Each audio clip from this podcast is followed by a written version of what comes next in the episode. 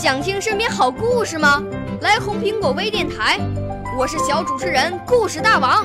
想参加娱乐节目互动吗？来红苹果微电台，我是小主持人开心果。想来我们新闻现场吗？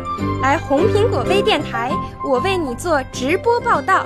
想有个机会脱口秀吗？来红苹果微电台，我带你在精彩栏目中互动开讲。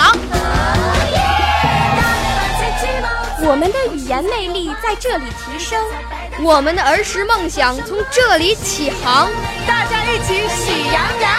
少年儿童主持人，红苹果微电台现在开始广播。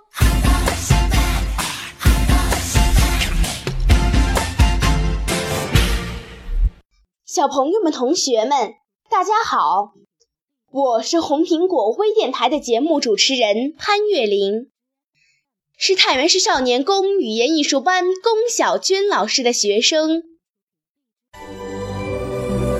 我五岁啦，来自从前；我六岁啦，来自陕西；我九岁，来自广东；我十二岁，来自北京。我们都是红苹果微电台小小主持人。在今天的“大家帮大家”栏目中呀，我们来聊一聊有关清明节的话题。清明既是一个节日，又是一个节气。清明节又叫踏青节，在仲春与暮春之交。也就是冬至后的第一百零八天，是中国传统节日，也是最重要的祭祀节日之一，是祭祖和扫墓的日子。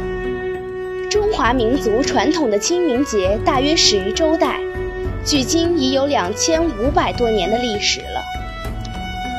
很多小朋友就要问了：为什么清明节会从一个节气变成一个节日呢？是这样的。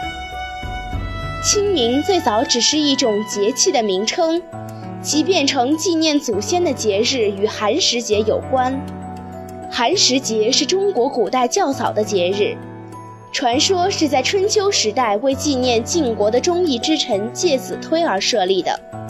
晋文公把寒食节的后一天定为清明节。关于清明节的诗词也有很多。清明时节雨纷纷，路上行人欲断魂。借问酒家何处有？牧童遥指杏花村。这是大家最熟悉的一首关于清明节的诗了，是唐代诗人杜牧所写。晏殊在《破阵子·春景》中说。燕子来时新社，梨花落后清明。陆游也曾写过“素衣莫起风尘叹，犹及清明可到家”的诗句。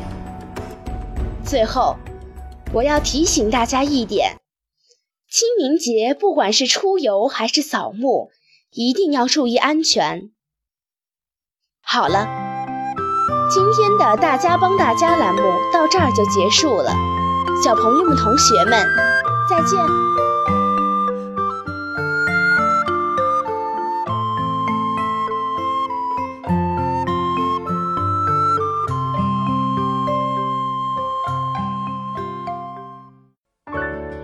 少年儿童主持人，红苹果微电台由北京电台培训中心荣誉出品，微信公众号。